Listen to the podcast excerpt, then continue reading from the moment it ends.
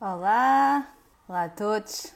Olá! Obrigada por teres aceitado este convite. Nós, nós criamos estas conversas para hum, uma forma de nós agradecermos as mulheres que nos inspiram e de dar a conhecer outros projetos que, de certa forma, seguem valores uh, parecidos com os da Wanter e onde nós nos revemos. E é uma forma nós também nos darmos a conhecer a outros seguidores para saber da nossa existência e vice-versa. Os nossos também saberem que, neste caso, tu existes e o meu útero existe. Bora lá falar de ti e daquilo que tu fazes. Tu criaste o meu útero depois de um diagnóstico, ou mais ou menos, Sim. ou algum tempo ainda. Sim. Não, na verdade foi logo no início. Eu já andava um bocado chateada porque eu sabia que tinha vários poliquísticos e demorei demasiado tempo para descobrir isso. Era sempre normal ter períodos tão irregulares e depois nem era só períodos irregulares, era tipo, imagina, passavam 40 dias, depois tinha uma borrazinha, depois passavam mais 50 e tal, tal dias, lá tinha período, e foi assim a vida inteira. E o médico dizia só que eu devia fazer a pílula para regular os períodos. Uh, e, e, eu já andava um bocado chateada com isso e com o facto de não se falar sobre estas irregularidades, porque eu falava com amigas sobre o que me deixava apreensiva e não era incomum haver alguma coisa estranha na experiência da menstruação, mas não se saber muito bem, era o disco que disse, os médicos não analisavam, etc. Pronto, e depois da gota d'água é, foi quando eu tive um diagnóstico de endometriose, algo que eu já suspeitava. Primeiro tive de adenomiose, que é um tipo de endometriose, e depois uh, de mas foi num curto espaço de tempo. E isso respondeu a muitas questões que eu tinha, e eu fiquei, ah, toda a gente precisa de saber disto. E quem está a chegar e não faz ideia do que é que isto é, porque houve endometriose e as pessoas ficam logo assustadas e acham que é uma coisa completamente desinteressante, é uma doença que afeta uma em cada dez pessoas com vulva e que se manifesta, entre outros sintomas, se pode manifestar através das menstruais. Quando dizes das menstruais, as pessoas ficam, ah, peraí, mas isso é normal. Ah, não, claro. não é normal. E hum, o diagnóstico demora bastante tempo. Em Portugal não temos nenhum estudo nesse sentido, mas, por exemplo, no Reino Unido, um estudo recente concluiu que uh, as pessoas demoram em média 9 anos a, a, ter o diagnóstico e muitas das vezes são pessoas que estão a ir a médicos atrás de médicos com sintomas diferentes e que os exames nada acusam. Uhum. Uh, e então eu comecei a querer dar um bocadinho também a cara por isto, porque hum, primeiro não me sentia representada nas poucas coisas que encontrava, era tudo muito à base de malta que estava a fazer FIV, que não conseguia engravidar, tanto que existe essa associação, não é? Então, endometriose e infertilidade, é verdade que existe, não, não é sempre assim, mas eu não estava a tentar engravidar, eu tinha 25 anos, estava tipo a viver a minha vida normalmente, mas estava-me a custar a lidar com, com a doença. Uhum. Uh, e então foi a perspectiva de um, desmistificar um bocado que dores não são normais e que qualquer pessoa pode ter esta doença, não é preciso ter 30 e tal anos. Uh, e, e, à medida que me fui uh, apaixonando por este trabalho, porque pensei mesmo, como é que ninguém fala de períodos? Tipo, praticamente toda a gente com vulva menstrua e isso é bastante gente. Long story short, eu, comecei a afinar um bocado a minha investigação para, para ser o mais fidedigna possível, porque eu não sou da área da saúde, nem nada que se pareça, nem sequer fiz ciências no secundário.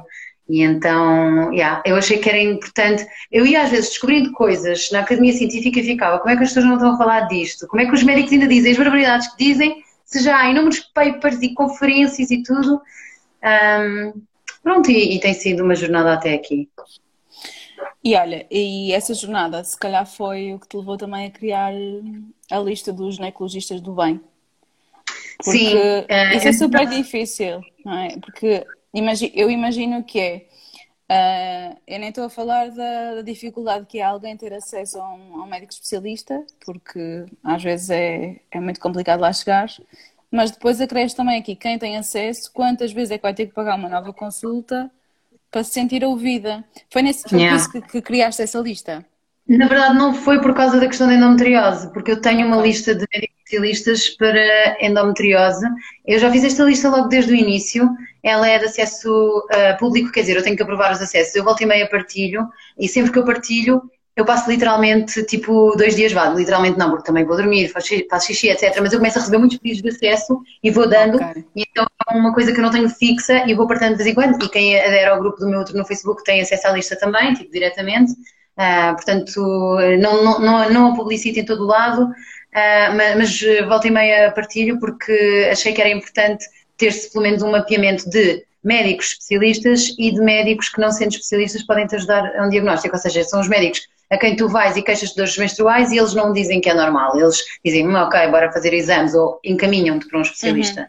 Uhum. Uhum. Eu, tenho, eu tenho uma pequena lista, é uma lista simples.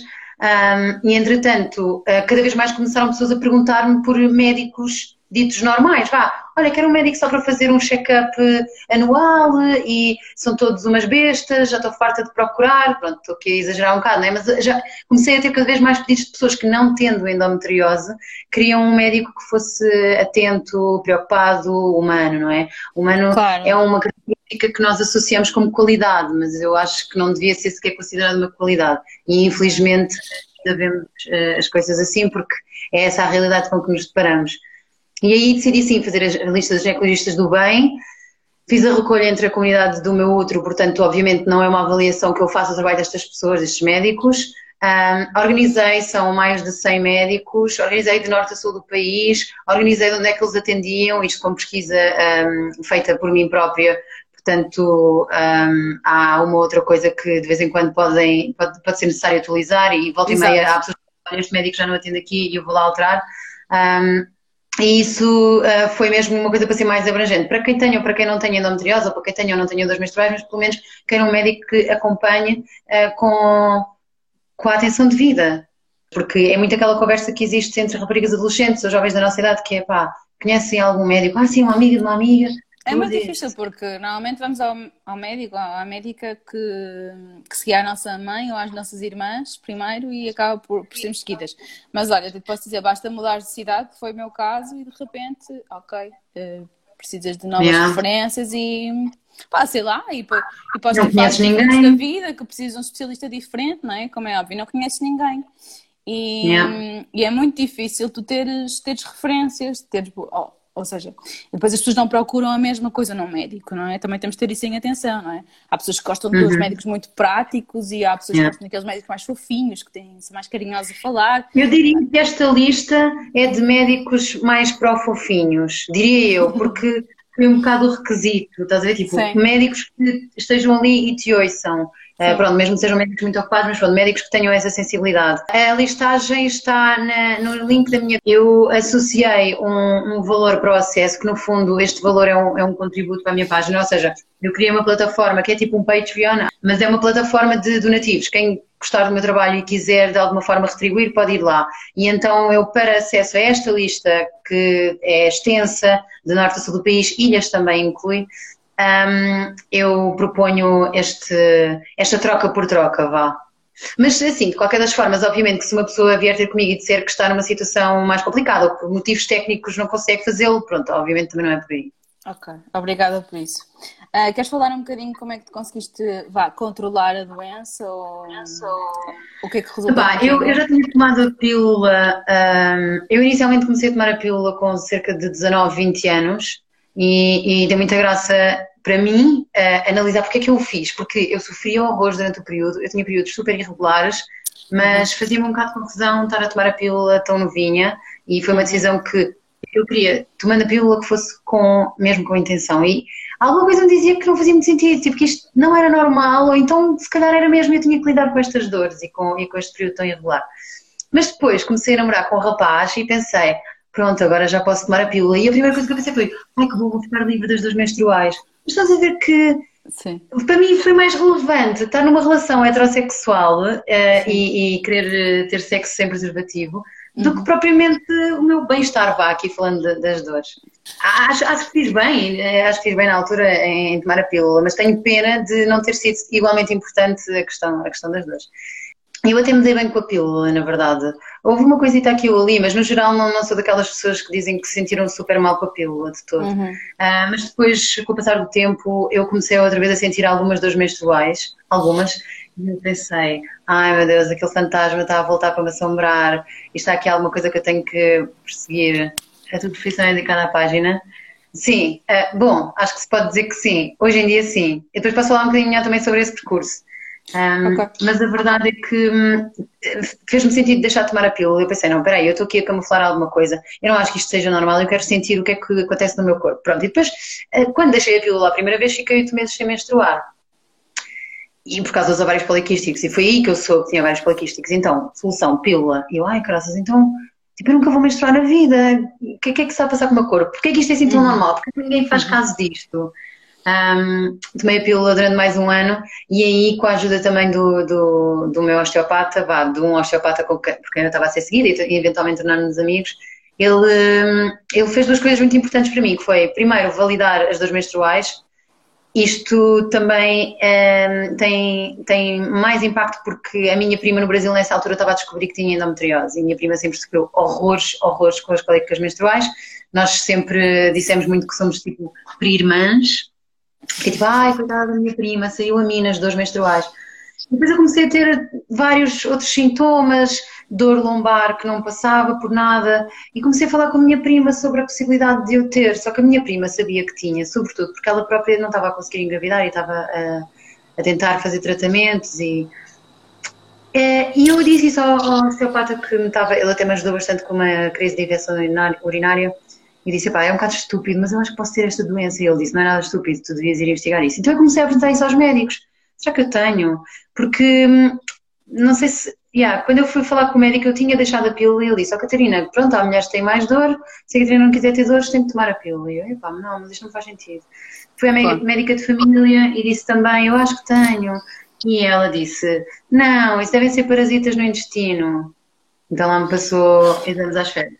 E, obviamente, não eram parasitas no intestino. Não é obviamente, claro que podiam ser também, mas eu sabia que aquilo era mais sério do que isso. E aí contactei a Associação Portuguesa de Apoio a Mulheres com Endometriose e disse que achava que tinha. O que é que eu posso fazer para, para descobrir? Uhum. Uhum. E sugeriram o nome de um médico. E eu fui a esse médico, pronto, e aí uhum. fiz os exames e, e, descobri que tinha a doença. Uh, e eu disse ao médico, o médico disse, olha, tem a doença, tem que fazer a pílula contínua. Se se dava bem com a pílula que tomava, pode continuar a fazê-la. Eu disse, mas eu não quero tomar a pílula pá, não, não, não pode ser a única alternativa que eu tenho. E ele disse-me assim, então, boa sorte, uh, recorra a tudo que seja possível em termos de terapias complementares. Atenção que isto é muito à frente para um médico ginecologista. Sim, sim, sim, sim, sim. Normalmente eles evitam um bocado falar isso ou tudo que seja mais... Ele podia só dizer, ah não, por isso, porque há muitos médicos que dizem, ah, por isso não. Então olha, sofra para sempre, ou toma a pílula acabou a conversa. Claro. Um, e eu aí comecei a, a, ter mais contacto com esse tal meu médico osteopata e ele falou-me de uma escola uh, que é a psiconeuroimunologia e comecei a ser acompanhada por uma médica ginecologista que seguia essa vertente. Não recomendo 100% o trabalho dela, portanto nem sequer vou mencionar o nome, eu imagino que as pessoas venham lá perguntar, ah, mas quem é ela? Pá, algumas coisas do trabalho dela que depois comecei a ficar um bocado de pé atrás, mas houve algumas uh, informações muito, muito fidedignas e eu entusiasmei-me tanto com isto que hum, comecei a ir a, a, conferências, fui a duas conferências em Madrid, uh, ao Instituto Espanhol de Psiconeuroimunologia, sobre questões endócrinas e alimentação funcional, uh, suplementação, etc., porque isto é uma das formas alternativas de se gerir os sintomas. Uh, alternativas ou complementares, vá, porque eu acho que não se deve uh, menosprezar o poder da alimentação e dos suplementos quando se faz a pílula também. Pronto, e fiquei encantada com aquilo, fiz, uh, consegui fazer lá um ano de, de, do curso de psiconeuroimunologia clínica, sendo que não tenho formação na área, mas eu disse, ah, vá lá, eu tenho um blog, eu quero aprender mais.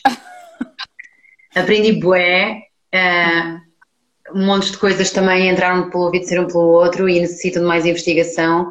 Uh, e ao mesmo tempo também houve algumas coisas que eu comecei, isto parece um bocado radical demais, tipo, isto, uhum. há coisas aqui que não fazem sentido nenhum. E então peguei no bom disso, vá, e comecei a incorporar. E, e basicamente é isso, é, é a alimentação, evitar disruptores endócrinos, estilo de vida no geral e Dá-me dá exemplos, dá-me exemplos daquilo que tu alteraste, por exemplo, nos teus hábitos alimentares. Por exemplo, um, eu andava a fazer uma dieta muito à base de leguminosas e nessa altura eu até estava praticamente vegetariana. Não, não é que eu rejeitasse por completo o consumo da carne, mas para mim eu não comprava nem carne nem peixe. Uh, acho que economicamente também era mais viável e, e, e em termos ideológicos é o que faz mais sentido. Uh, mas esta abordagem um, da psiconeuroimunologia defende que a dieta anti-inflamatória deveria ser à base de proteína animal, sobretudo peixe, uh, e que a proteína vegetal pode ser inflamatória. Portanto, eu, a partir daí, para a minha tristeza, cortei com a proteína vegetal, cortei também com cereais que também têm supostamente potencial inflamatório e glúten, pronto, evitar ao máximo. Mas isso depois, não, isso, isso depois não quer dizer que seja igual para, para todas, não é? Porque resultou contigo, mas pode não. Eu acho que ainda estamos um bocadinho longe de tentar de, de, de, conseguir compreender porque é que para algumas pessoas resulta mais, para outras não resulta. Eu acho que é porque a doença é extremamente complexa e acho que independentemente da abordagem alimentar que se faça, há um passo anterior muito importante que é avaliar-se a saúde intestinal uh, e garantir-se que se recupera a impermeabilidade intestinal, caso haja uh, permeabilidade. Uhum. Uh, e que a microbiota também é saudável, porque uma microbiota pouco variada um, está muito associada a doenças autoimunes e também à endometriose, que não é considerada uma doença autoimune, mas está pois, muito... É, exato, outro dia estava a ouvir-te dizer isso, porque ela não é considerada autoimune, mas tem yeah. uma série de, de requisitos, ou seja, cumpre uma série de requisitos para ser classificada como tal. Sim, e há quem questione que os requisitos que devem ser revistos porque faz sentido que ela seja autoimune.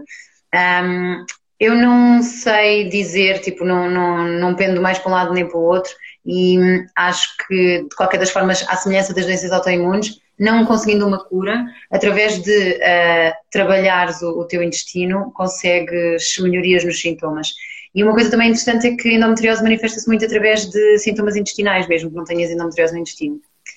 Uh, e então, independentemente do tipo de alimentação que faças, eu acho que o mais importante seria, obviamente, ter uma alimentação um, cuidada e equilibrada na medida do possível, ou seja, evitar açúcares processados e essas porcarias todas. Uh, preferires variar também o, o, tipo de vegetais que consomes, o tipo de fruta que consomes, uh, teres atenção àquilo que estás a, a, consumir, não é? No fundo. Mas por muito cuidado que tu tenhas na tua dieta, se o teu intestino não está a funcionar bem, uh, estás a trabalhar a meio gás. E isso é mesmo que ser visto com, com um profissional de saúde ou com um nutricionista ou quem seja competente ou que perceba mais ou menos os mecanismos da, endometriose. Mas imagina, é, é fácil encontrar em Portugal uma equipa multidisciplinar para que uma pessoa que procure ser pá, analisada nas várias vertentes que a doença pode, pode atingir, isso é fácil de encontrar ou não?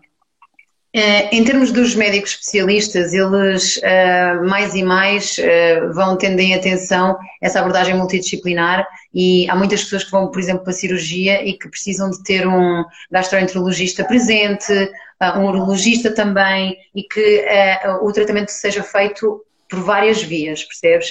Agora, a questão da nutrição, por exemplo, não é tão considerada pelos médicos convencionais em Portugal, em outros países já fazem isso. E eu acho que essa, um, essa abordagem um, ainda deixa um bocado a desejar. Ou seja, era importante que os médicos sublinhassem esse, esse apoio, que talvez até houvesse clínicas em que há médicos de todos os tipos e há nutricionistas também, como acontece no Brasil, em algumas clínicas. Uhum. E hum, há, há cada vez mais profissionais, tipo naturopatas, homeopatas, nutricionistas, que se tentam focar na questão uh, da, da, inflamação do organismo e de baixar a inflamação e de tratar o intestino.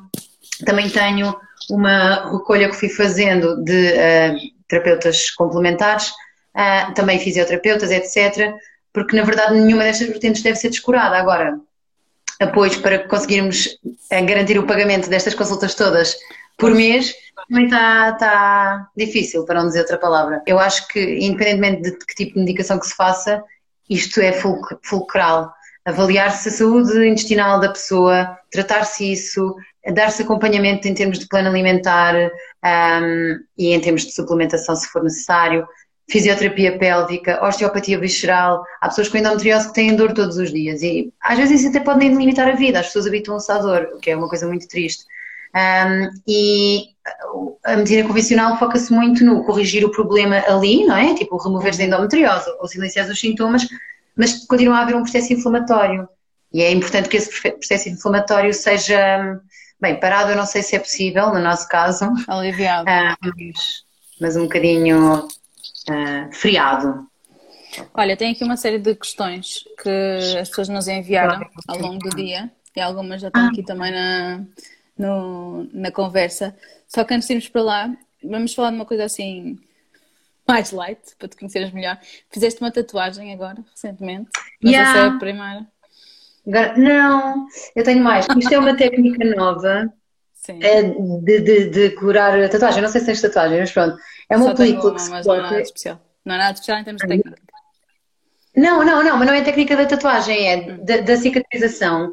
Antes, Agora cada vez se faz menos isso. Punha-se um, uma película Sim. e passado umas horas tiravas e já lavavas Sim. a tatuagem, etc. Agora Sim. não. Há películas que respiram e que é para ficar entre 3 a 5 dias. Portanto, a Fixe. tatuagem não se vê nada. E isto para te fazer um preferias aqui mais divertido, para descontrairmos aqui um bocadinho. Então bora lá. Preferias, Adoro preferias. preferias ter uma tatuagem vergonhosa, viver com isso o resto da tua vida, ou teres um corte de cabelo ridículo e não poderes mudar nunca? É um bocado a mesma coisa, não é? Ah, olha, mas é que eu já tenho uma tatuagem ridícula. É assim, isto é uma pila de cão, mas não era suposto ser. Era suposto ser um batom. Então acho Oh, que preferia Deus. se calhar a tatuagem. Se fosse como esta, Às vezes um lencinho ou uma roupa dá sempre para tapar o, o estrago, mesmo que não Com a tatuagem. ver. Sim, também, de andar sempre com um boné ou assim. exato.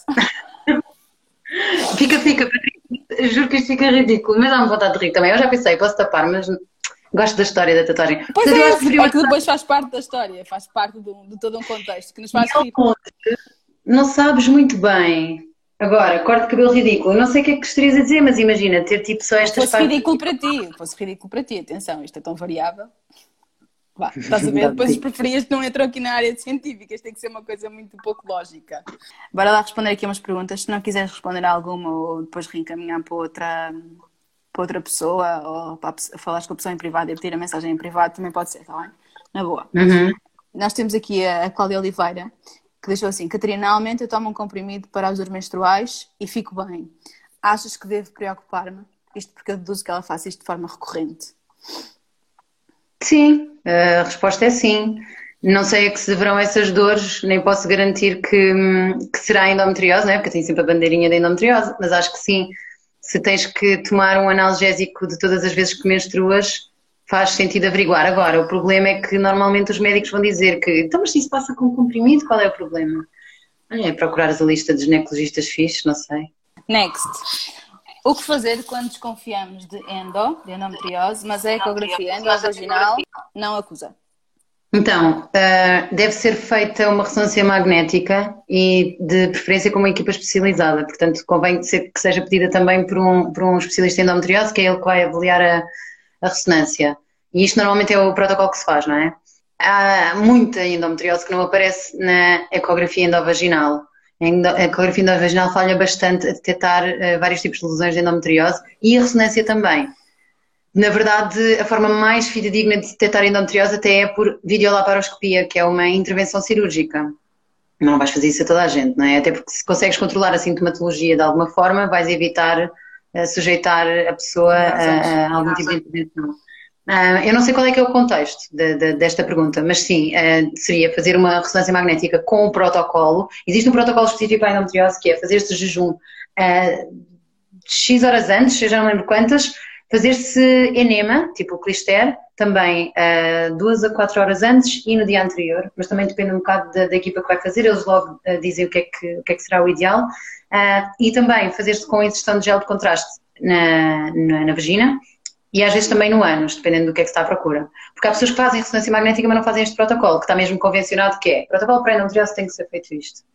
Uh, e depois as pessoas ficam, ah, mas eu fiz ressonância e não, não tive resultados nenhum, está tudo bem. Uh, se calhar não fizeres com o protocolo.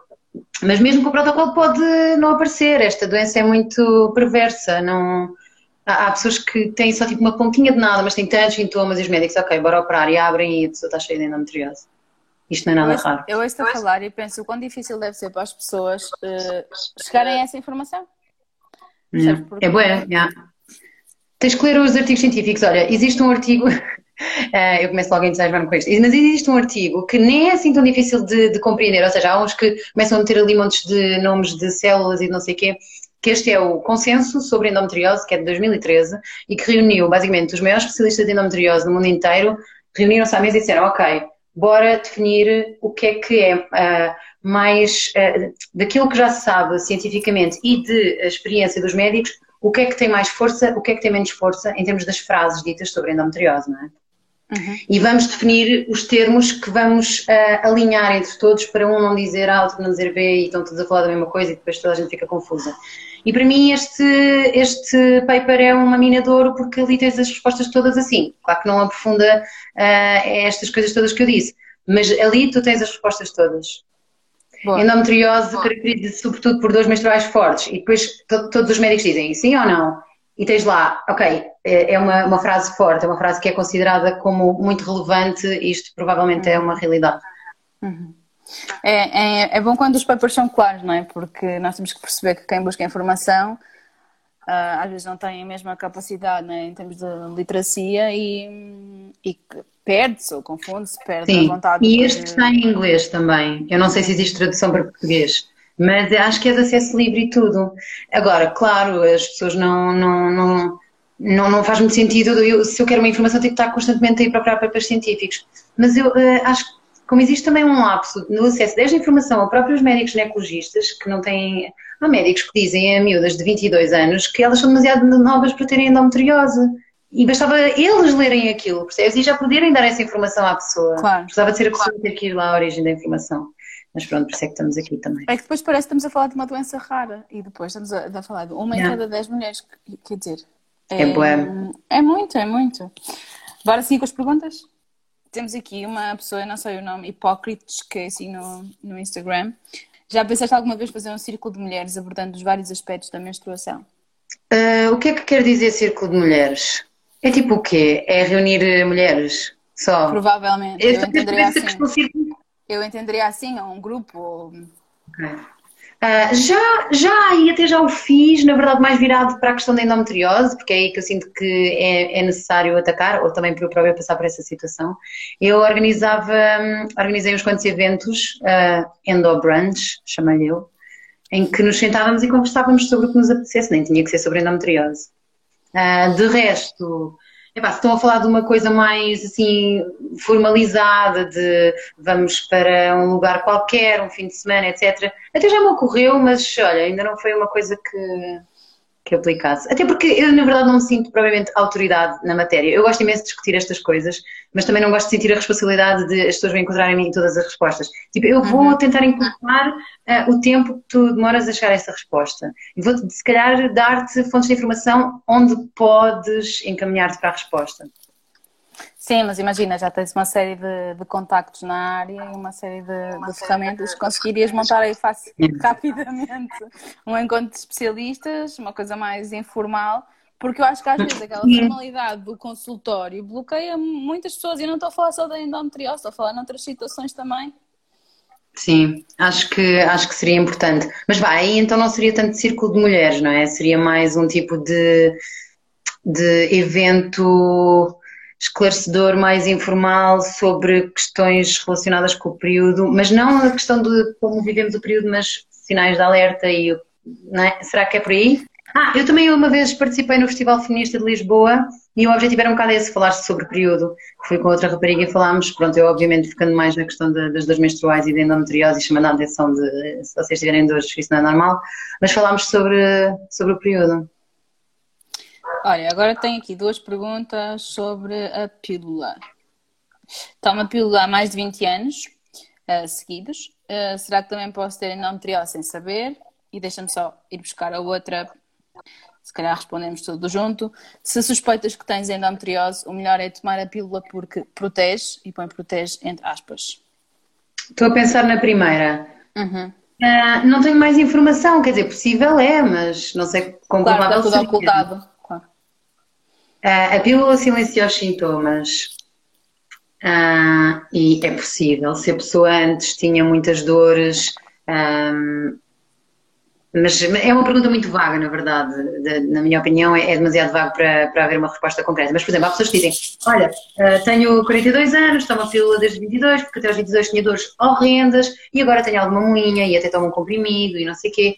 Epá, e se calhar já começava a pensar: hum, talvez haja aí qualquer coisa. Mas é uma questão da pessoa deixar a pílula e ver se tem algum tipo de sintomas. Portanto, a segunda era o quê? A segunda era se protege. Se suspeitas que tens endometriose, o melhor é tomar a pílula porque protege. Protege dos sintomas, não protege da, da evolução da doença. Uh, os, o que a ciência tem vindo a perceber é que existem casos de pessoas que tomam a pílula e que a doença progride mais lentamente, mas também há casos de pessoas que não tomam a pílula e que a doença também progride mais lentamente, portanto não... Uh, o que os médicos dizem é a pílula não garante que a doença deixe de avançar, garante é que uh, as, as lesões de endometriose que existem no resto do corpo deixam de espessar e de sangrar, uh, como aconteceria sem a pílula. Uh, portanto, não, não diria que protege, é um bocado um tiro no escuro. Agora, protege dos sintomas? Normalmente sim, mas nem sempre. Ainda há bocado estava aí um comentário de uma pessoa que dizia que, mesmo com a pílula tendor, porque é ao contrário das pessoas normais, não é verdade.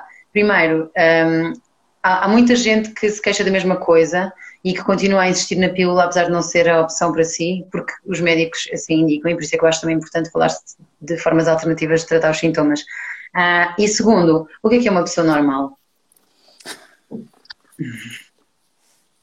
Dentro das suas inúmeras características.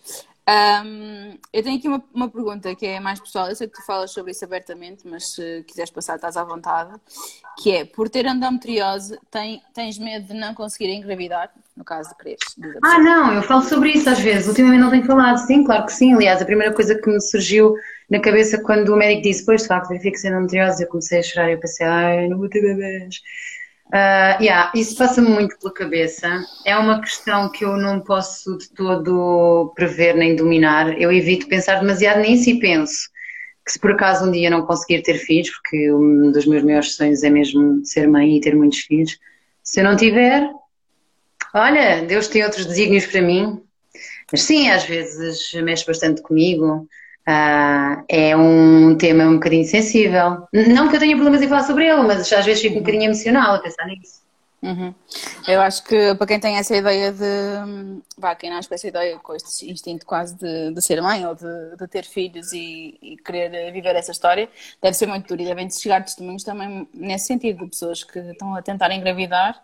Aliás, acho que a Patrícia falou sobre isso. Há pessoas que, ao tentar engravidar, descobriram uma série de, de problemas que que podiam ter sido. É o que acontece muitas vezes quando tem endometriose. Queria só uh, sublinhar que, uh, do que se sabe, apenas entre 30% a 50% das pessoas com endometriose têm infertilidade e muitas vezes é tratada, ou seja, conseguem engravidar por via de procriação medicamente assistida. E se virmos o copo meio cheio, gosto de ver assim, temos entre 50% a 60% de chances de ser férteis. Claro. claro. eu tento ver, não é? Mas é isso, olha, eu acho que também há pessoas que veem para si o desígnio de serem mães como uh, uma coisa tão importante, tão importante que se não conseguem, então estão a falhar redondamente e faltará sempre algo na vida. E eu percebo que seja uma coisa difícil de gerir, mas olha, pelo menos eu tento precaver-me dessa forma, que é, se não acontecer, olha, vou tentar tirar uh, o maior proveito da minha vida na mesma. Claro, claro. Queres falar um bocadinho sobre o tabu em relação ao período, que tinham surgido inúmeros tópicos, nomeadamente uma crónica do Expresso, né, que pediam desculpa por, eh, por referirem a menstruação naquele texto. E depois a publicidade da Tampax, que, que, gerou, que gerou polémica na Irlanda. Posso estar enganado, uhum. mas pronto. Sim, acho que foi. Ou seja, uh, tu ainda sentes muito. Também sentes muito isso em Portugal. Que Sim. Eu sinto que hum, quando as pessoas pensam em tabus em relação à menstruação, ainda estão a pensar, olha, e acho que a Patrícia também mencionou isso e até foi no live, ainda estou a pensar do, ai não podes tocar numa flor quando menstruas que ela apodrece. Mas não é propriamente disso que estamos a falar quando falamos de tabu, não é? Uh, eu estou a ler um livro super interessante que, que, aliás, estou agora a dar uma vista de olhos em vários, que, que exploram este tema da menstruação ser tabu e de porque é que é tabu, não é? Quando tens uma coisa que não consegues explicar e que parece assim quase transcendental, porque sai líquido vermelho do corpo todos os meses e eu não sei nada sobre ciência, um, justifica-se por aí. Mas depois, de facto, há coisas que se mantêm que é o medo, uh, o, isto parecer algo errado, um, eu não poder dizer que estou menstruada ou eu evitar dizer que estou menstruada. No outro dia tive um date e disse assim: Ah, eu estou com dores de barriga. Um, tipo, nós estávamos a combinar para o dia seguinte e disse: Olha, mas eu estou assim um bocadinho malzinha, se calhar não, não sei. Ficamos pré-combinados. Uh, e depois no dia seguinte lá, lá admiti, disse-lhe: Olha, sabes, porque eu fiquei naquela, ele vai achar bué estranho se eu disser, mas foi olha que se lixo, eu tenho a página que eu tenho e estou aqui com coisas. Mas nem era por mim, era mais por ele. Tipo, será que isto vai ser por ele? E disse: Pai, é que eu estou com o período, não sei ele ah, pois, eh, eu imaginei que fosse isso, problemas de mulheres, e então aproveitei para fazer um bocadinho de endoativismo. Uh, e, e isto podia ser, uh, acho que seria muito mais fácil se pudéssemos também falar sobre isto abertamente, a questão de pedir o penso uh, aos colegas no trabalho, ou na escola, ou, ou a alguém na rua, não é? Sim. Ai, abrir, abrir, a bolsa, pegar no penso e simplesmente à casa de banho, não é? Sim, e, não, e até tipo, próprias marcas dizem, ah, é cada vez mais pequenino para que ninguém note, e é de outra cor e não sei o quê. Uhum. Uh, sendo que é uma necessidade que tu tens e tens mensalmente e toda a gente, ou praticamente toda a gente que com vulva tem essa necessidade. Portanto, sim, sinto que existe esse mito, aliás, que existe esse tabu, uh, e eu até sinto que com uma maior projeção de certas, certos polos radicais um, hoje em dia, esta conversa de, de tirar-se o estigma começa a ser um bocado já narrada como a conversa das coitadas uh, feministas, não sei do quê, e, hum. e, e acho que, pode, pode se tornar um, um, diálogo um bocadinho mais complicado. Não sei se estou a ser pessimista, mas eu acho que quanto mais nós queremos chamar a atenção de que, olha, estão a ver como isto existe, também vai, vai se tornando mais provável que digam, ah, estas pessoas com as suas mariquices, tipo, vá, vocês já podem votar lidem com isso. Eu acho, que, eu acho que normalizamos, eu acho que normalizamos. E tanto quanto ao período, como, sei lá, quando nós falamos de sexualidade, tu às vezes também vais buscar alguns, alguns posts e até tens aí uma parceria com uma sex shop, não é? Não estou a dizer nada de, uhum. de errado. Uh, eu acho que quanto mais falarmos, ou pelo menos acredito nisso, não sei se depois se na realidade se expressa mesmo assim, quanto mais falarmos, mais normalizamos. Okay? Uhum. Uh, se tu não falares sobre o se tu ou e, e, uma minoria falar sobre esses assuntos ou deixar de falar sobre eles, quem é que vai falar, não é? Voltamos a, yeah. a esconder-nos todos sobre o, sobre o tema e aí então não, não vamos mesmo a lado nenhum. Eu percebo esse, esse estigma que estejas a falar e essa ideia que se possa gerar, mas. Pá. Mas tem que continuar a ser falado, como é óbvio, porque fico chocada com. Eh, e aqui ainda por cima, eles estavam a falar sobre aquela polémica do Twitter em que uma rapariga a gozar disse: Ai, sim, claro, nós todas as mulheres bebemos período. E imensa gente acreditou. E isto também revela que há muita gente que não faz a mínima ideia do que é, que é a experiência do período, tanto que acreditou facilmente Sim. naquilo. Uh, e, e, era sobre isso até que estavam a falar, sobre a polémica em si e dizem, pedimos desculpa, mas é um fato nesta conversa. Então, mas, quer dizer, não pedem desculpa para falar de coisas eh, horríveis, tipo, sei lá, olha, não sei quantos foi baleado na cabeça. Uhum. Pedimos desculpa, mas é um facto nesta conversa. Não, não peço desculpa, porque de facto é um facto nesta conversa e é como as coisas são. Mas sobre o período já tens que pedir desculpa. E, yeah, mas acho não... tão estranho, achei tão estranho, achei mesmo estranho o contexto, mas pronto, é, é uma prova de que às vezes nós achamos que, que não vivemos envoltos neste tabu, porque vivemos numa, numa esfera diferente, com amigos diferentes e num círculo diferente e de repente aparece. Mas eu acho que repente... uma subserviência para com o entrevistado, percebes? Porque uhum. se eu uhum. mencionar menstruação, eu estou a ser ofensiva, é quase como se dissesse uma asneira, e por isso é que ainda existe o tabu. Eu, eu agora lembrei-me de uma situação uh, quando eu estava a trabalhar na empresa antes de me despedir no ano passado, e pronto, para responder também àquela pergunta, eu uh, dedico-me exclusivamente a este trabalho agora. Uh, houve uma vez que eu tinha que marcar uma consulta qualquer, ou ecografia, ou lá o que é que foi, e fiz isso super à vontade, e estava no meio da minha equipe, e a certa altura reparei que eu disse, ah, mas eu não sei se vou estar menstruada, mas a ecografia endovaginal pode fazer menstruada, e fiquei, aí eu estou a dizer isto à frente deles. Mas os meus colegas estavam todos. Eles também eram pessoas muito à frente e dávamos todos super bem, mas eles estavam-se bem nas tintas para eu estar a falar sobre o exame que vou fazer. Um, não é que as pessoas tenham que ser obrigadas a falar sobre isto, a bradar isto aos quatro ventos, mas também eu, eu tinha necessidade de falar sobre aquilo ali e de facto não há nada demais. Uh, tinha que fazer uma uhum. ecografia uhum. e menstruada, queria saber se podia. E depois no fim eu disse assim: Malta, espero que isto não tenha sido assim um bocado awkward. E eles disseram: Não, está E eu, fogo, muito fixe.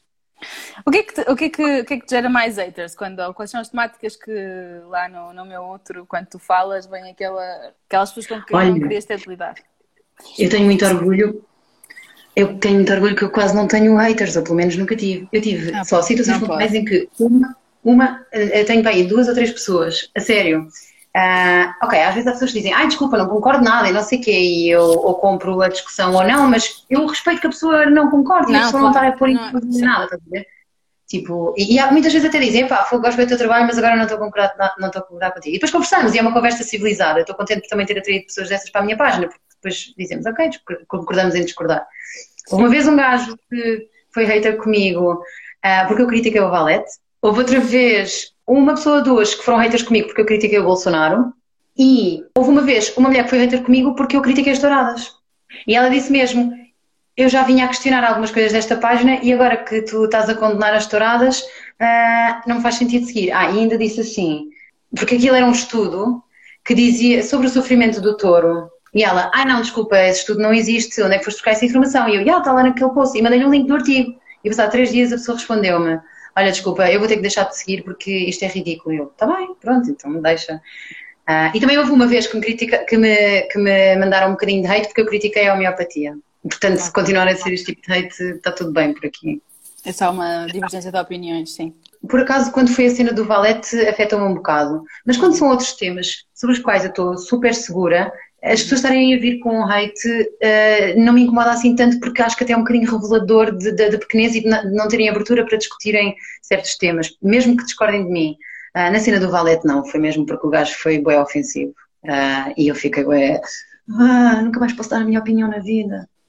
A questão é que muitas vezes, quando até estás a dar uma, uma, a tua opinião, estás a transmitir uma informação, o que quer que seja, uh, muitas vezes esse, esses, esses comentários que depois geram outros comentários, o que, o que eu fico às vezes triste, noutros assuntos, não precisa ser na tua página especificamente, nem me estou a referir ao meu outro, é que as pessoas perdem-se perdem-se do contexto da informação inicial é que nós estávamos e já estão a falar sobre outro assunto. Quer dizer, não, yeah. não, não, vale a pena. Quer dizer, agora. Mas, assim, eu, acho, eu me lembro de ter tido assim comentários de hate. Houve uma recentemente que eu tinha mencionado que comi caracóis e houve uma rapariga que me disse que isso era uma falta de humanidade impensável e ela estava mesmo a levar aquilo muito a sério. E eu até compreendo e respeito, mas por outro lado, eu nunca disse que sou vegan e é verdade que pode haver alguns comportamentos meus que, que eu própria sei, yeah, ok, uh, eu não estou a dizer às pessoas para comerem caracóis, estou só a dizer que comi caracóis não sei se mereço também o criticismo, mas ao mesmo tempo eu respondi tipo com um emoji triste, tipo, do género, ok, ah, eu percebo que se calhar é um bocado fatela uh, ter dito comi caracóis, não pensei nisso, mas vá, ok, calma, também não, não me odeiam por isso. Estás a ver? Sim, bem, quer dizer, eu não sei o que é que as pessoas estão à espera, que, que tu agrades a, a, toda a gente, é muito difícil. É assim, sei lá, se, se, se eu dissesse que era vegan e que se fosse apologista do veganismo e depois falasse comer caracóis, aí era muito fatela. Uh, acho, acho que continua a ser, se calhar, um bocadinho chato eu ter falado sobre isto, porque uh, é um bocadinho incongruente da minha parte defender a vida animal e depois comer animais. Mas pronto, não me estava propriamente a gabar, nem estava propriamente a dizer que toda a gente deve fazer isto, nem que é o certo. Pronto, ok, olha, às vezes como caracóis. E é raro fazê-lo. Olha, nós não estamos com, com muito tempo e eu queria falar de uma, de uma, de uma notícia que tu deste recentemente. És embaixadora da He4CLX. Queres falar um Sim. sobre isso? O que é que vai acontecer?